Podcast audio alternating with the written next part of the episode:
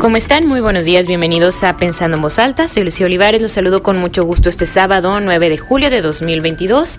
Son las 11 de la mañana con un minuto, tenemos 31 grados centígrados en el centro de Torreón y como todos los días, como cada fin de semana, me llena de, de gusto que nos encontremos para reflexionar sobre otro tema que forma parte de pues de nuestra vida, ¿no? Así como hay vida, hay muerte y, y siempre estamos como un poco en contacto con ella. Es algún aspecto o algo a lo que le tenemos mucho miedo. Es común decir que yo no le tengo miedo a morirme, pero me da mucho miedo que se muera una persona muy querida, muy cercana por todo lo que implica y siento que es un poco el miedo al cambio, al, descubrirte desde un lugar distinto, ¿no? Porque a lo mejor tú sabes que, que, siempre tienes un papá, una mamá, un hermano, este amigo, esta, esta abuelita y, y, que ahí tú ocupas un lugar en ese, como en, en ese armado, en esas piezas y cuando se van perdiendo esas piezas, pues se tiene que reorganizar. Entonces te, te, tienes que mover, ¿no? O sea, nos tenemos que mover y, y, la vida es eso, es, es, este constante movimiento, implica una crisis porque viene un cambio y se rompe algo, ¿no? Y cuando esto ocurre, pues reaccionamos y de acuerdo al rol que tenemos muchas veces, pues sí, hay, hay esto, hay movimientos, hay, hay reacciones que luego es bien interesante verlo, vivirlo y por eso es el tema de hoy, las reacciones familiares ante la muerte de un ser querido y me acompaña para abordar este tema que le agradezco muchísimo que, estés aquí. Laura Orellana, socióloga, que ya habíamos tenido el gusto de platicar de los rituales de las bodas, también fue un tema muy bonito. Y bueno, bienvenida. No, muchas gracias, Lucía. Este, gracias por la invitación y muy buenos días a todo el público. Y pues sí, un tema que, claro que todos pues lo, lo hemos vivido o lo viviremos en algún momento de pues estos movimientos que se van generando en las familias. Como que por lo general yo, yo noto que luego las familias queremos o se quiere que se conserve el modelo, ¿no? O sea, como que vayamos así siempre, este, el papá que es el, el que protege o el papá que es el, o la abuelita que es la que organiza las reuniones familiares y mantiene a la familia unida en las navidades aquí o el cumpleaños, la que les va avisando a las hijas, este, ya le hablaste a tu hermana, oye, tu hermano está muy preocupado, vele a dar una vuelta, o sea, como que a veces pues en la mayoría de los casos me imagino que cumplen como esa función de el al menos tener a toda la familia enterados de lo que está haciendo unos y otros. Claro. Y a veces pasa que cuando se pierden esas figuras, pues la familia hasta se, se empieza a, desbaratar un poquito, ¿no? que se pierden sí, esos por supuesto, claro. Y, y cómo lo vivimos en, las, en los últimos años, en los últimos meses, en los últimos días de esos familiares, ¿no? Porque la muerte, o creo que el ritual como de, de la muerte eh, desde el plano social empieza desde la enfermedad, ¿no? Cuando ya notas que pues sí, ya la persona está muy mal, que la tienen que hospitalizar, desde el momento de tomar las decisiones, Laura. Sí, Siempre cuando se pone mal o se enferma, eh, pues sí, un papá o una mamá, pues entre los hermanos alguien tiene que llevar como el liderazgo de la toma de decisiones, ¿no? O al menos ser el que este, le habla a los demás, saben que yo ya veo muy mal a mi mamá, esto y que el otro, como ven, la internamos, la dejamos en la casa, venimos a cuidarla, cómo nos hacemos los roles y, y desde ahí empieza, ¿no? Claro. Sí, yo creo que, bueno, todo lo que mencionas creo que da cada, cada tema da para, para diferentes como vías, ¿no? Sí. Por un lado, este me, me, me pareció interesante esto que mencionas que, que cuando se va alguien en la familia, pues queda un hueco y a veces es complicado, o sea, a lo mejor una tendencia es como a seguir, pero realmente es muy, muy difícil, ¿no? Y lo comento porque a mí me parece que se puede ver como desde las teorías estas como de sistemas en donde nos conectamos por nodos. Y muchas veces las abuelas, por ejemplo, o, las mamás, eh, se cumplen esta función como de interrelacionar a toda la familia hacia ella, digamos como que todos, todas las conexiones pasan a través de ella. Entonces cuando esta persona falta, cómo se restablecen esas conexiones es bastante complicado, ¿no? porque ya no hay como un centro o alguien que está pues comunicándose con, con los demás, ¿no? Y por supuesto esto que mencionas, o sea, yo, yo creo que este, una enfermedad y una muerte pone en crisis a todo un sistema familiar, ¿no? Este, por un lado por el lugar que ocupan las personas que, que se van, pero también porque tiene que ver con decisiones, como mencionas, con recursos económicos, ¿no? Con recursos emocionales, con todo esto que, que se está gestando ahí en la, en la familia, porque también, digo, es, es algo lógico que si hay que hospitalizar a alguien, pues hay que pagar, ¿no? Este, o hay que hacer la gestión ante una institución de salud. A veces no es fácil. O el que tenga el seguro, al que, alguien tiene a, ese familiar en el en el seguro social o lo que tenga. Pero pues hay que hacer las gestiones. Entonces como que sí se tiene que hacer una organización para poder este atender esta esta situación crítica, ¿no?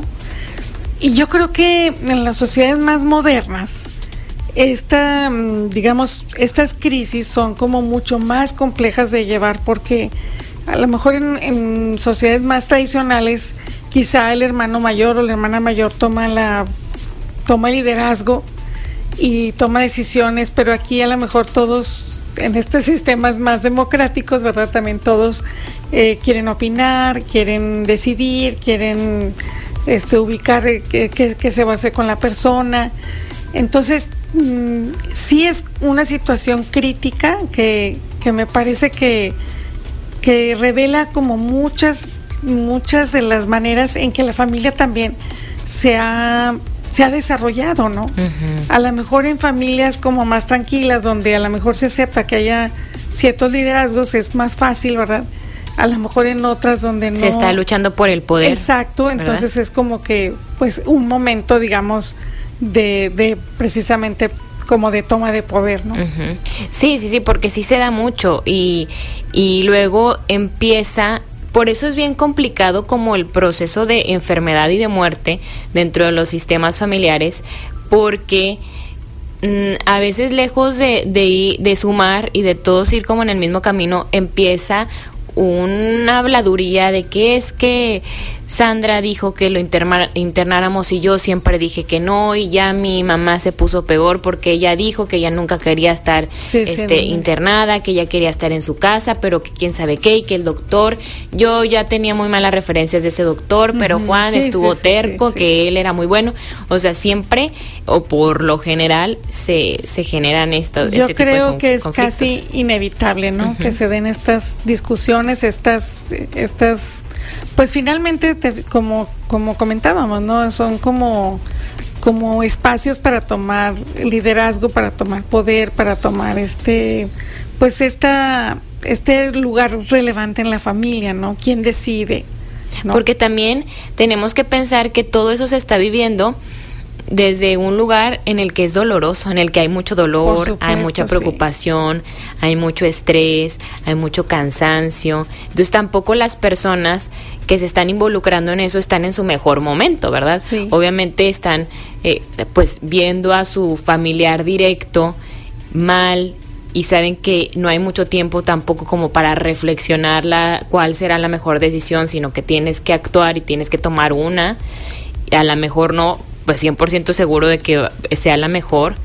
Y, y a veces creo que también es bien complicado cuando pues nadie dice nada y te, te lo van de, o sea, a un hijo le dejan, sí, le dejan toda la, responsabilidad. Sí, me ha tocado saber de, de, de, estas cuestiones donde pues le dejan toda la responsabilidad y todo el trabajo, ¿no? O sea, también toma decisiones, pero también tiene todo el trabajo que, que, se debe de Y luego puede llegar hasta un reclamo, ¿no? Sí. Cuando el otro podría decir, pues sí, pero nadie se involucró.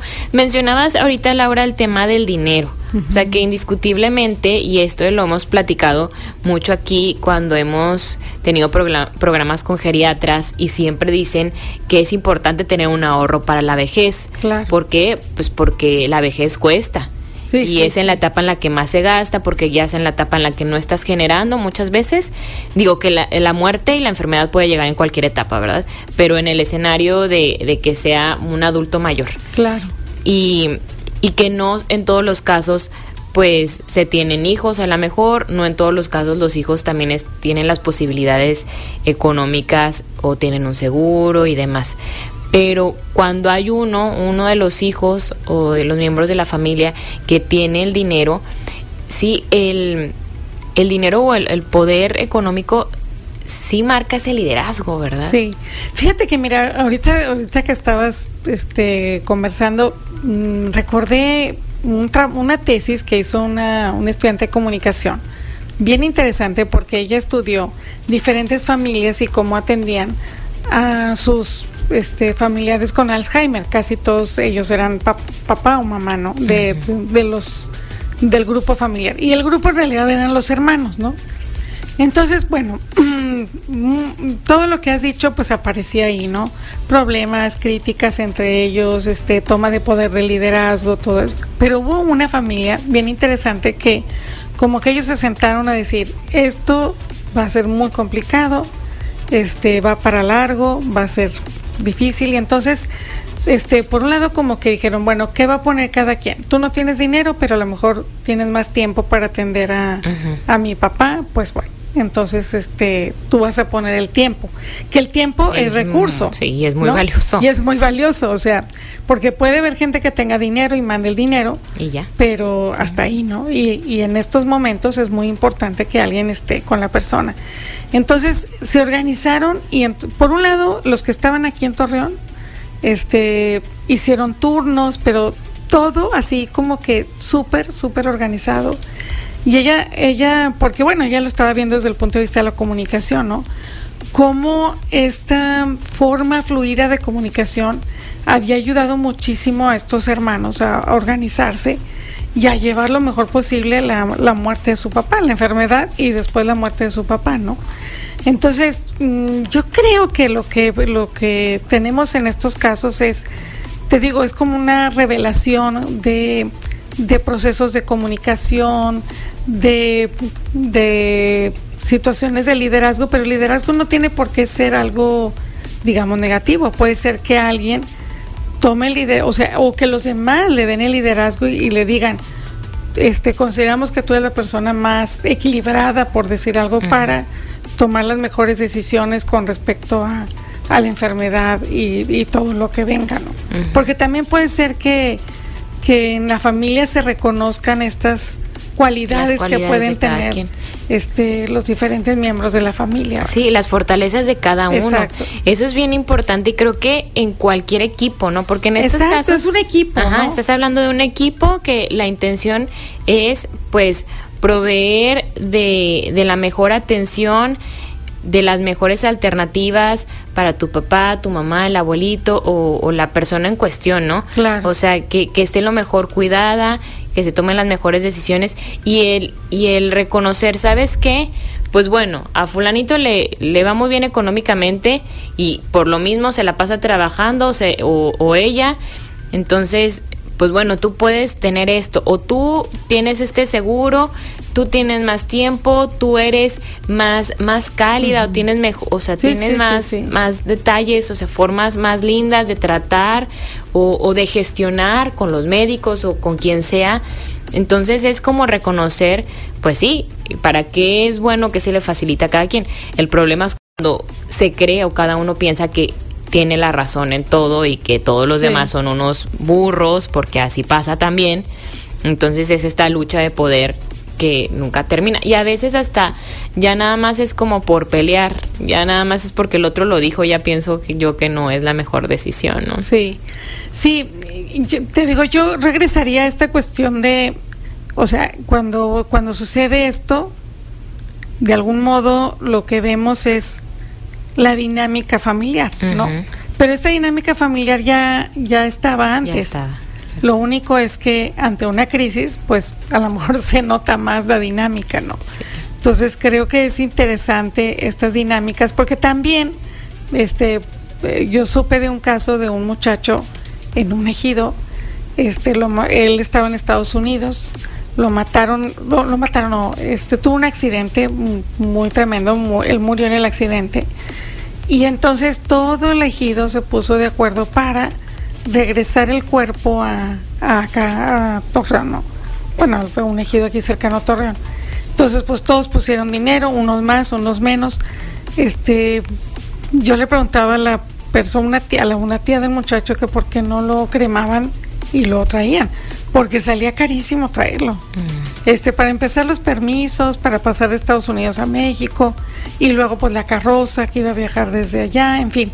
Me decía, es que no, no podemos, no podemos estar en paz si no lo vemos, ¿no? Pero bueno, en este caso, no solamente la familia, sino digamos todo este Toda la comunidad. ampliada, ¿verdad? Este puso recursos para traer el cuerpo y que pudiera este ser enterrado en el panteón del ejido. Eso está bonito. También, también creo que es lo, como te comentaba, o sea, creo que en las sociedades modernas cada, cada uno estamos como que por nuestro lado, más una sociedad más individualizada, y a lo mejor en los pequeños pueblos, pues es como una familia ampliada en la que pues la gente pone, eh, por ejemplo en estos casos muchos, mucha gente en los ejidos trabaja en Estados Unidos y pues a lo mejor tienen un poco más de recursos, ¿verdad? Entonces a lo mejor ellos ponen más eso y otros ponen otras cosas, ¿no? Sí, porque, o sea, hasta la cultura alrededor de la muerte es diferente. Totalmente. En como como dices, en lugares más más más modernos que es la vida más rápida, ¿no? Y el producir y una cosa y, y sí muy individualista, muy de que no me puedo detener. Sí, sí, sí. Y en otros lugares que se piensa más en comunidad, pues se vive más el ritual, ¿no? ahora creo que hasta los rituales han perdido cierto peso en cuanto a la muerte. Totalmente. Vamos a hablar más, o sea, ahorita después del, corte justo de cómo se ven los funerales, las misas, porque antes, o sea, era mucho tiempo, o sea, se vivía de una forma bien diferente a como es ahora. Sí. Yo creo que también es por lo mismo, que pues yo no tenemos tiempo de tanto. De nada, sí. Qué fuerte eso, ¿eh? Vamos a hacer una pausa y seguimos. Seguimos pensando en voz alta, soy Lucio Olivares.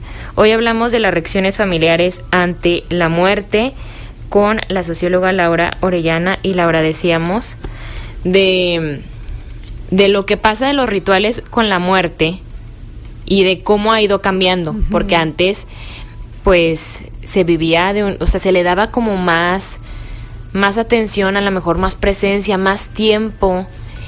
Simplemente hasta los, los colores, ¿no? Que tú ibas a un funeral o una misa y, tenías que ir toda de, negro. Y ahora, pues no necesariamente, o sea, hay gente que se va de negro, hay muchos otros que no. Bueno, yo he ido a, misas em, recientes, así, eh, cuando una persona fallece, y pues la mayoría de las personas ya se van como quieren, ¿no? Sí, sí, sí. Y por ejemplo, el luto, que había personas que se quedaban vistiendo de negro, no sé cuánto tiempo era, pero pues mucho tiempo. Muchas veces un año, pero mucha gente se quedaba así toda la vida. Sí, o sea, y ahora es algo que no se ve. Luego también, o sea, a lo mejor lo esperas, porque yo recuerdo eh, cuando falleció el papá de una amiga, fue muy sorprendente, o sea, hace algunos años. Y pues bueno, fue el funeral, las dos misas de cuerpo presente, la misa de cenizas, y a lo mejor eso fue entre semana o, un jueves o un viernes. Y ya para el sábado, una de las hijas ya estaba en una graduación, en una fiesta, bailando, tomando así. Entonces, eso no era bien visto porque era, bueno, ¿cómo? O sea, ¿cómo estás viviendo tu, tu duelo o, o simplemente cómo te sientes, si te sientes con el ánimo de presentarte dos días, tres días después de que falleció tu papá.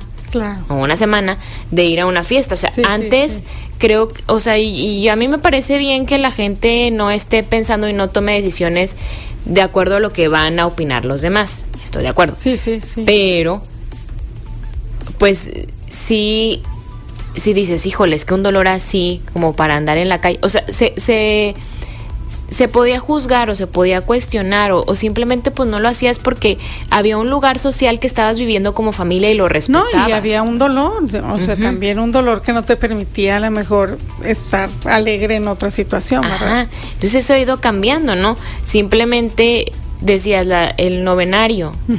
Sí, sí, sí. O sea, las misas, que había muchas, y ahora, digo, también la pandemia cambió esto, ¿verdad? Porque no, te podías despedir de tus familiares, que eso era bien difícil. Tremendo, sí. Como, o sea, no puedes acompañar en el hospital, luego el funeral, pues nada más la familia más cercana. Y creo que hasta se ha ido quedando de que muchas veces pues ya nada más es la misa de cenizas y punto. Y ya, sí. Fíjate que desde hay historiadores de la muerte, digamos, que, que, han abordado este tema, pues con muchos ejemplos en diferentes países y todo, ¿no? Y, y algo que ven mucho es que en las sociedades modernas, digamos, la vida va desplazando a la muerte, eh, como en un sentido, digamos, confrontativo, ¿no? Y te lo digo porque como que yo no, no conozco mucho, pero sé que en Oriente la vida y la muerte no es no es como algo que esté en conflicto, sino como en una convivencia, digamos, inclusive, eh, digamos, la muerte es como, como un elemento como central de la, de la vida, ¿no? y, en, y en el caso de Occidente sí hay como un conflicto entre la vida y la muerte. Y este, digamos que este conflicto, al menos en el siglo XX y, y mucho más en el XXI, como que ha sido, digamos, ganado más por la vida en el sentido de, de este desplazamiento que, que, tiene la muerte, ¿no? La muerte no la queremos ver, ¿no? No queremos que esté presente, no queremos pensar en ella, de ella. no queremos hablar de ella.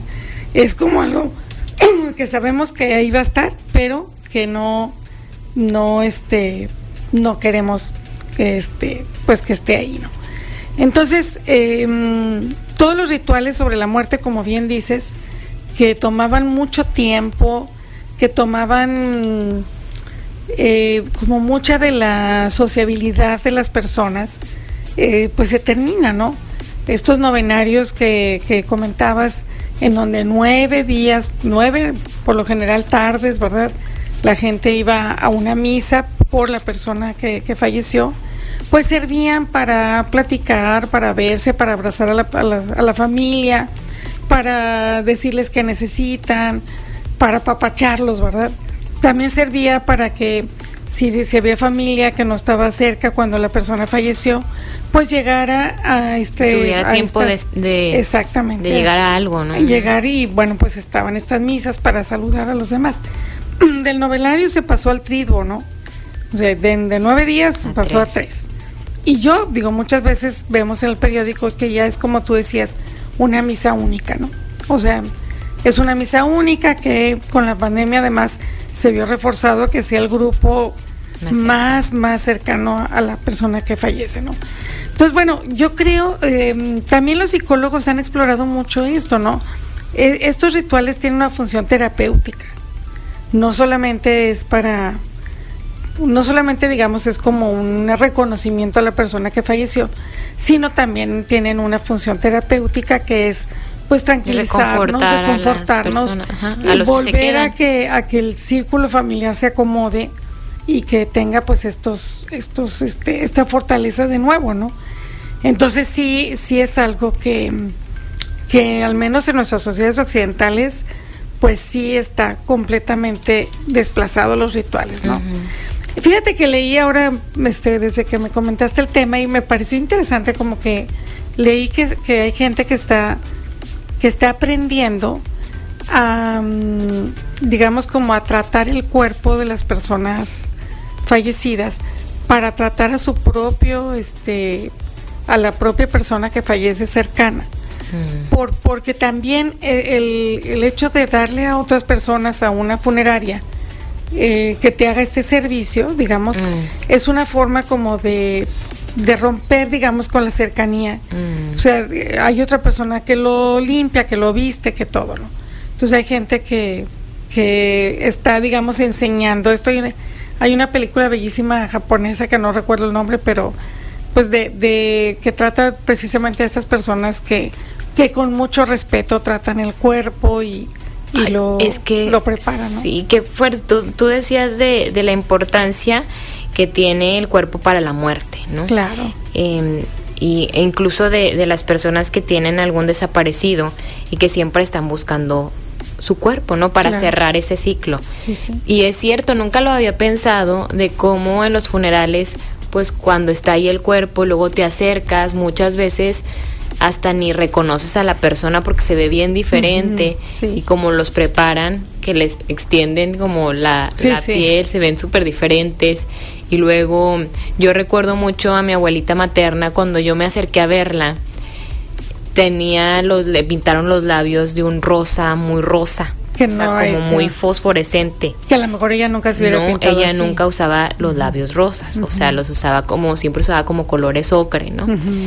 Pues más de señora, como que las señoras por lo general no utilizan un rosota. Entonces, sí, sí pienso, o sea, sí sería como algo bonito que pudieras hacer tú como familiar, o sea, de que al acercarte veas porque la, la, ropa pues se elige, ¿no? O sea, pues pones algo que, que les gustaba mucho, unos aretes que les gustaba mucho, pero pues los, los peinan bien diferente. Bueno, también eso tenía, por ejemplo, mi abuelita, la peinaron como hacia atrás, y obviamente por la posición que están acostados, boca arriba, y ya siempre trae un copetillo.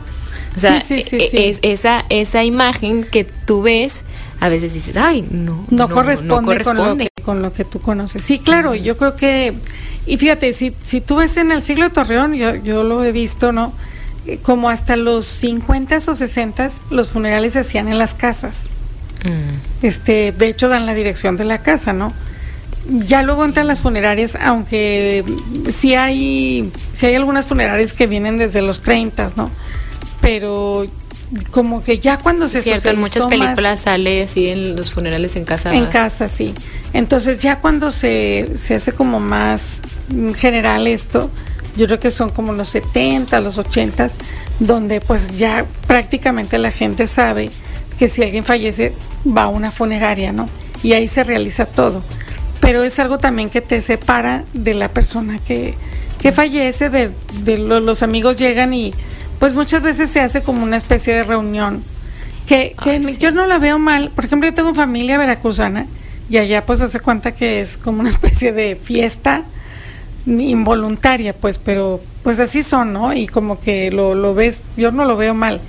Pero aquí luego a veces sí es hasta a mí me, ha parecido incluso hasta como una falta de respeto Respetuoso. que la gente que llega y, pues hace su las fiesta, carcajadas sí. sí. pasa mucho porque hasta a veces se dice bueno pues nada más cuando llegas como a cierta edad lo he escuchado por ejemplo de, de mis papás que a lo mejor los amigos de sus los papás de sus amigos empiezan a fallecer entonces, ¿qué dicen? Pues es que ya nada más nos vemos en los funerales. Sí, sí, sí, sí. Entonces es como ponernos al día en los funerales, pero luego sí puedes ver que obviamente pues vas a acompañar a la persona a la salud, no te vas a quedar platicando todo el día, toda la noche o a la hora que tú vayas con el familiar directo, o sea, o con tu, tu afecto, ¿verdad? Porque pues va a estar atendiendo y saludando y gestionando muchas cosas.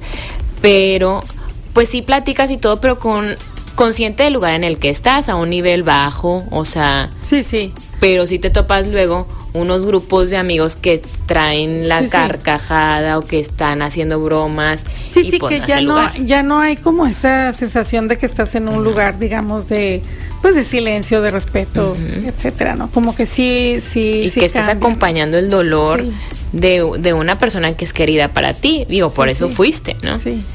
Algo que también ha cambiado mucho, como que antes era muy común la velación del cuerpo en, la, en la noche, pues que, fallece, ¿no? Por la familia.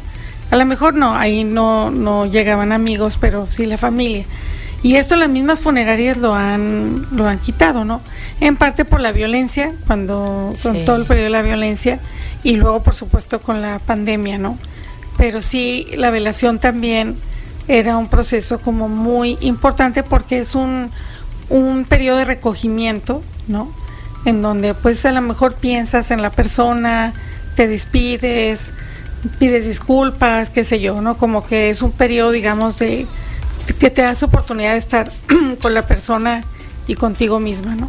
Sí, sí, sí. Y, y que ahora también, como creo que igual las creencias que cada quien tenga, o sea que a lo mejor ya son muy individuales, de, de hacer este ritual también hacia ti, ¿no? Porque a lo mejor estamos pensando mucho en el ritual de la muerte social, pero que tiene tendría que venir acompañado pues de algo. No, por supuesto, ¿no? Como que la, la, idea pues es que hay un rompimiento. la muerte es como el evento más, más radical, ¿no?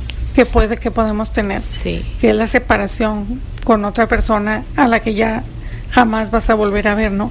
Y sobre eso, pues digamos como que se generan todos estos rituales que, que, que empiezan a tener mucho sentido, pero que luego cuando se vuelven como más más de ritos, digamos, más social en el sentido de, de seguir una tradición sin saber el sentido, creo que se pierde esto que, que, tenía mucha riqueza en un inicio, ¿no? Y que pues finalmente era un contacto con la con la persona que, se iba, ¿no?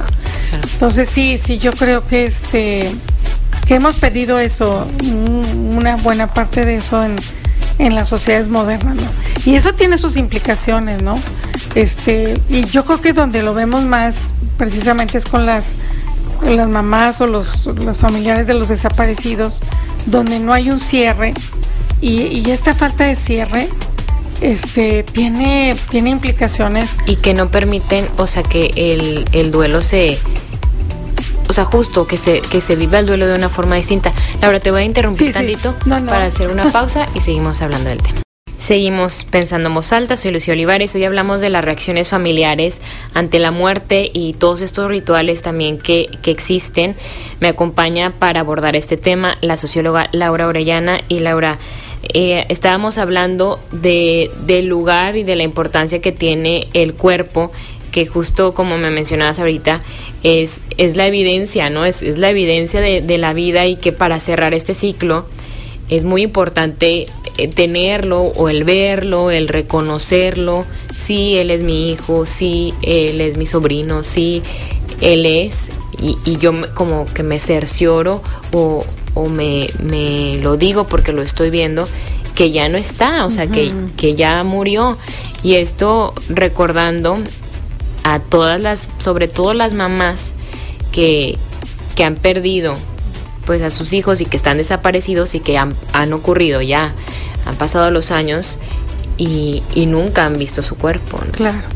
Sí, yo creo que para mí creo que es de las peores tragedias que le pueden pasar a una persona, ¿no?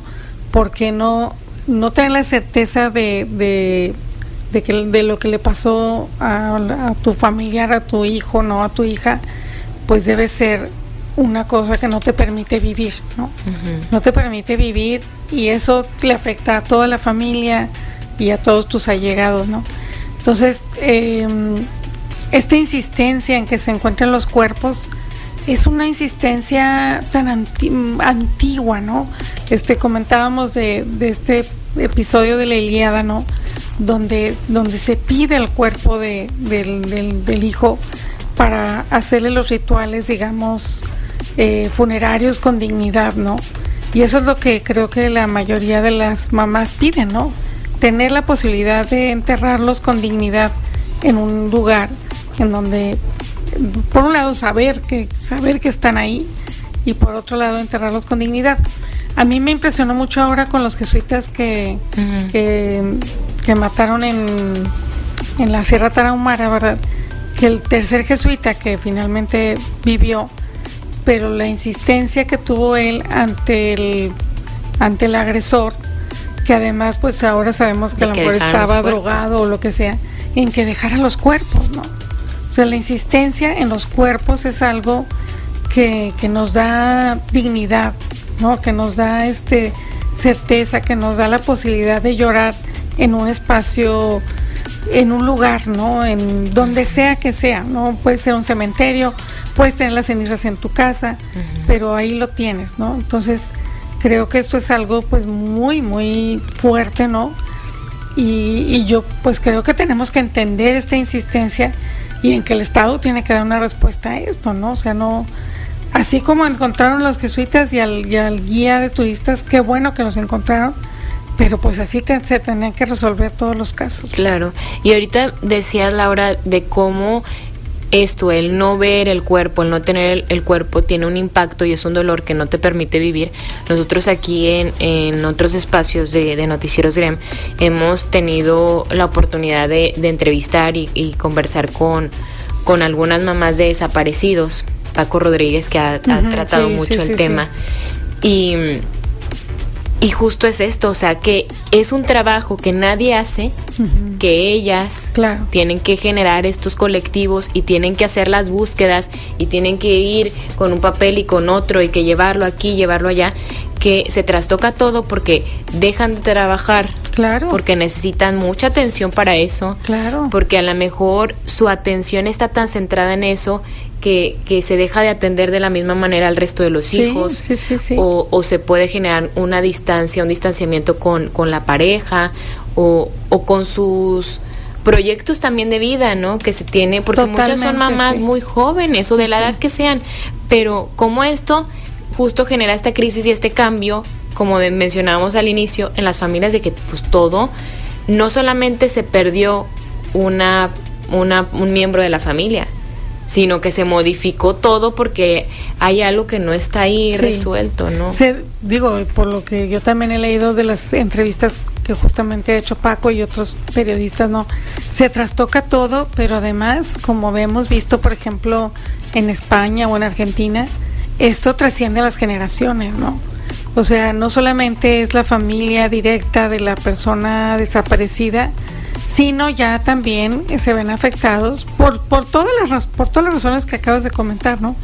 Este, la generación siguiente y la siguiente y la siguiente, ¿no? O sea, es, es algo que no acabamos de calibrar, que cuáles van a ser los resultados de esta, pues de, de este problema tan, tan tremendo que tenemos aquí en México, pero que, que van a pasar las generaciones y hay afectaciones psicológicas, este, materiales, en fin, de una serie de, de cuestiones que, que pues finalmente afectan al país, ¿no? No solamente afectan a, a, esa, familia, O, a, o a ese grupo social, sino a, a todo México, ¿no? Claro. Y este es como el, la importancia que tiene el, el cuerpo, que como te decía, pues al final de cuentas es, es la evidencia de que hubo vida, es, es con lo que yo me, me comuniqué o me involucré con la persona, lo que yo toqué, lo que yo ahora sé, o sea, lo que, lo que yo sentí. Pero qué pasa también con los apegos materiales luego de la muerte, porque ya hablamos del peso de la enfermedad y de cómo se van organizando las familias, de los rituales, del funeral, de, de las misas, digo, cada quien con la religión que profesa y demás, pero ¿Qué pasa luego en el momento en el que ya se tiene que dar un, como una repartición? Si hay herencia, pues las cosas pueden fluir de una forma más fácil, ¿no? Sí, sí. Pero cuando no la hay o cuando se tiene ese apego material de que este es que yo el sillón que estaba en la entrada de la casa de mi mamá, yo me acuerdo que ahí ella me leía tal cuento, porque así, o sea, así nos vinculamos con los objetos ya en la muerte, o sea, eh, porque es, me vinculo con esta persona que ya no está a partir de eso que yo veo y que me genera un recuerdo, ¿no? Sí. Sí, sí. Y es bien complicado. Sí, sí, la verdad es que sí se ven muchos casos de complicados en las herencias, ¿no? Donde, pues desde la repartición de los de los muebles o de los objetos que se tienen en la casa, de las joyas o las alhajas. Sí, sí. Bueno, por supuesto, si son este de valor, pues tanto más, ¿no? Y por supuesto, si no hay una herencia clara, pues son procesos que llevan muchísimo tiempo, ¿no? Muchísimo tiempo. yo tengo el caso cercano de una tía, que una hermana de mi abuelita, que le dejó su casa como a ocho sobrinos, ¿no? Este era una casa pequeña, no era una casa grande. Pero bueno, pues para vender esa casa tardaron, no sé, como 15, 20 años, ¿no? Entre que como la venden y que si la venden y que si uno las quiere vender, otro no. Es que qué difícil en, e, en, esos casos porque a lo mejor alguien necesita el dinero. Exacto. Y otro a lo mejor no, o sí, pero está muy apegado con la casa. Entonces, no, yo no me quiero deshacer de esa casa porque en esa casa nacieron todos, no sé quiénes. Y ahí jugábamos en las tardes y ahí aprendí a tocar la guitarra. Porque pasa, ¿no?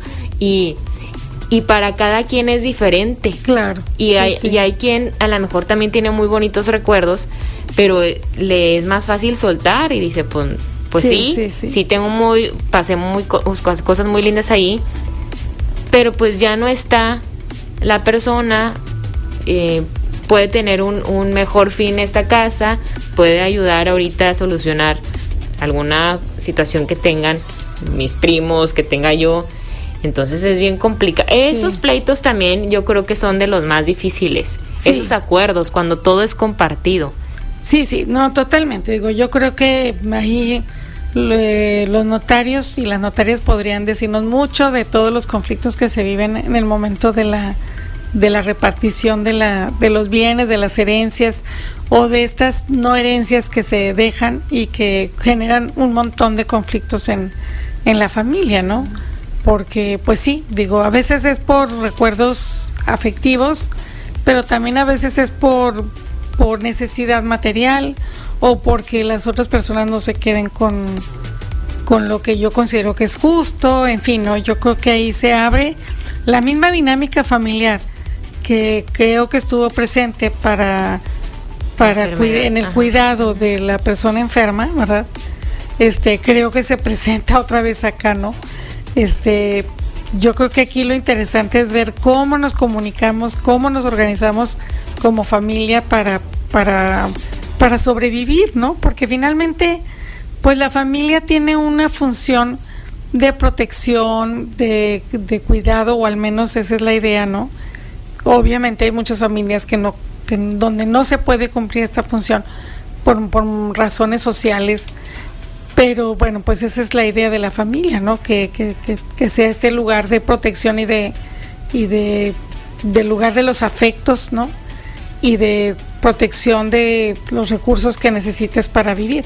Entonces, si, si eso se rompe, pues también es complicado para el resto de la sociedad, ¿no? Sí. O sea, lo que pase con las familias a mí me parece que, que es algo que, que permea a toda la sociedad no se puede como decir, ah, bueno, esa familia resuelve así sus cosas. No.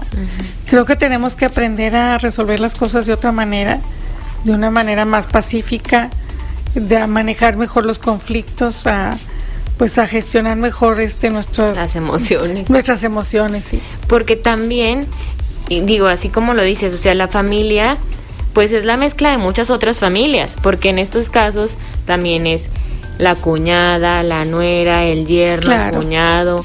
O sea, ya, ya hay una mezcla, o sea, las familias se conforman por muchas otras familias, ¿no? O sea, pues se van dando como engranajes. Claro. Y también luego creo que en este tipo de procesos se da mucho de, sí, pero ella no es de la familia, o sea, que empiezas a hasta sacar. Sí, como que quién opina y quién opina, ¿verdad? a quienes, pues tú dices, ellos son agregados pero pues ya forman parte de la familia, ¿no? Claro, Entonces, esta idea de que la familia son solo somos solo nosotros. Sí, sí. Pues no puede ser tan así porque está conformada o así nos vamos conformando como sociedad entre unos y otros, o sea, nunca somos solo nosotros. Claro.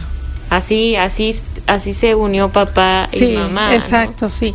Pero es lo, regresamos a lo mismo, ¿no? Como que esta dinámica familiar puede ser que, haya familias en donde se acepte completamente a los agregados, ¿verdad? Y se les considere como familia y hay otros que a lo mejor pues dicen, a ver, el círculo este principal somos los, la familia, ¿verdad?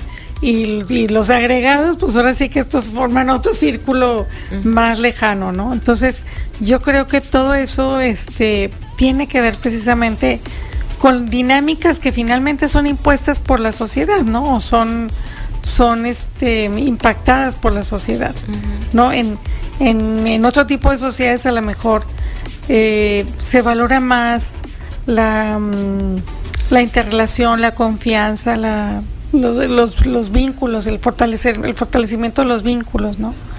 Este que, que, a lo mejor en otras sociedades. Y como mencionabas, o sea, al final de cuentas, en estos momentos de crisis, se pone en evidencia cómo, cómo ya se relaciona y cómo se comunica la, la familia en, en general. Sí, yo creo que ahí podemos ver las fortalezas y las vulnerabilidades de cada, de cada grupo familiar o de cada sociedad, ¿verdad? Porque puede ser que aquí mismo en México haya este, formas totalmente diferentes de abordar un, un, la muerte de un familiar, ¿no? este, seguramente en el sur, que, que, es una cultura diferente a la nuestra, pues se vive de una manera y, en, y nosotros la vivimos de otra. Y sí, nunca dejamos de sorprendernos ante las diferencias, o sea, porque aquí mismo, o sea, incluso familias hasta que pudieran convivir, pueden manejarlo de una forma completamente distinta. Vamos a hacer una pausa, Laura, y seguimos. Conversar es compartir ideas, emociones, creencias, pensando en voz alta. Continuamos pensando en voz alta. Seguimos pensando en voz alta, soy Lucio Olivares. Ahorita platicábamos Laura y yo de, cómo se tiene muy arraigado y, antes se, se estilaba que una persona cuando tenían como 11, 10 hijos, que hubiera una mujer que se quedara soltera para el cuidado de los papás y cómo em, el llevar a, a, los papás ya cuando tienen cierta edad a un lugar, a un asilo, a un lugar donde puedan brindarles atención, pues aquí en nuestro país, aunque ya es una opción muy real, pues no termina de generar hasta cierta culpa, ¿no? Sí. Y de ser este pues señalado, hasta mal visto, como si fuera falta de amor. Sí. Y pues bueno, Laura, me gustaría que cerráramos este tema de cómo van reaccionando las, las familias ante la muerte mm, con algo que nos pudieras compartir de, de, lo que representa la muerte para, para la sociedad, ¿no? Y para cada familia que, que le va dando un significado distinto, pero pues tenemos que vincular, o sea, pues estamos estamos siempre cercanos a la muerte y la estamos viviendo porque la vamos viendo todos los días. Sí. Pues a lo mejor no sé, para cerrar, yo creo que sería importante que nos hagamos la pregunta, ¿verdad? O tengamos más presente la muerte, sobre todo porque así, visto así como de manera cruda, ¿no? En la pirámide poblacional está cambiando radicalmente en México, ¿no? Cada vez va a haber más gente grande y menos jóvenes y niños. Entonces, pues vamos a estar con, con más digamos, vamos a tener a la muerte como más próxima. Este, los niños y jóvenes van a, van a, van a vivir esto de una manera muy diferente quizá a la que vivimos nosotros porque lo van a, lo van a estar viviendo continuamente. Y también creo que eso eh, es esta, esta forma diferente en que, en que va a estar la población mexicana, pues va a llevar a que los cuidados de los enfermos, y las fases terminales, digamos, hasta llegar a la muerte, pues sean distintas, ¿no? Creo que tenemos que preguntarnos, yo, yo diría, este, ¿cómo, ¿cómo nos vinculamos ante la muerte? ¿Cómo, o sea, qué representa para nosotros? ¿Cómo nos gustaría, incluso nosotros, que nos que nos hicieran, qué rituales este, eh, hicieran, ¿no? Yo creo que también se abren muchas posibilidades. Por ejemplo, a mí no me gustaría que me enterraran yo les he dicho a mis hijos que me gustaría que me pongan en un árbol ahí ya eh, hechas cenizas. No me gustaría estar en una caja, ni mucho menos, este, ni en una cajita de esas muy, muy lindas ahora de, de las cenizas, ¿no? Yo creo que uno tiene que decidir también, si es posible decidirlo, ¿verdad? Este final. Y creo que dejar también dicho, a mí también me parece que ahora en Coahuila, por ejemplo, se ha abierto la posibilidad de decir, este yo no quiero tener cuidados extramédicos sí. este todo eso creo que podemos en la medida de nuestras posibilidades dejarlo listo verdad también para para hacer sufrir menos a la familia y creo que eso es algo que pues que tenemos que interrogarnos hablar de la muerte, ¿no? O sea, que no nos dé miedo exacto. tener esas conversaciones con la familia, sí. que son quienes al final de cuentas tomarán la decisión, o sea, hablar de la muerte y lo que tú quieres para la muerte, porque ya lo decías y esto me encantó, es, el, es un evento muy radical eh, de tu vida, entonces, pues también poder sentar un poquito en la medida de lo que tú puedes controlar, como quisieras pues morir claro. o que se haga con tu cuerpo. Entonces, pues sí, ese es un gran mensaje, que hablemos de la muerte. Laura, yo te agradezco como siempre. No, hombre, no, es un placer. Me encanta compartir contigo. Sí, muchas gracias igualmente. Laura Orellana, socióloga, gracias a Gerardo en los controles, soy Lucio Olivares y nos escuchamos el lunes con la información. Conversar es compartir ideas. Compartir ideas. Emociones, creencias. Es pensar en voz alta. Nos escuchamos el próximo sábado. Pensando en voz alta.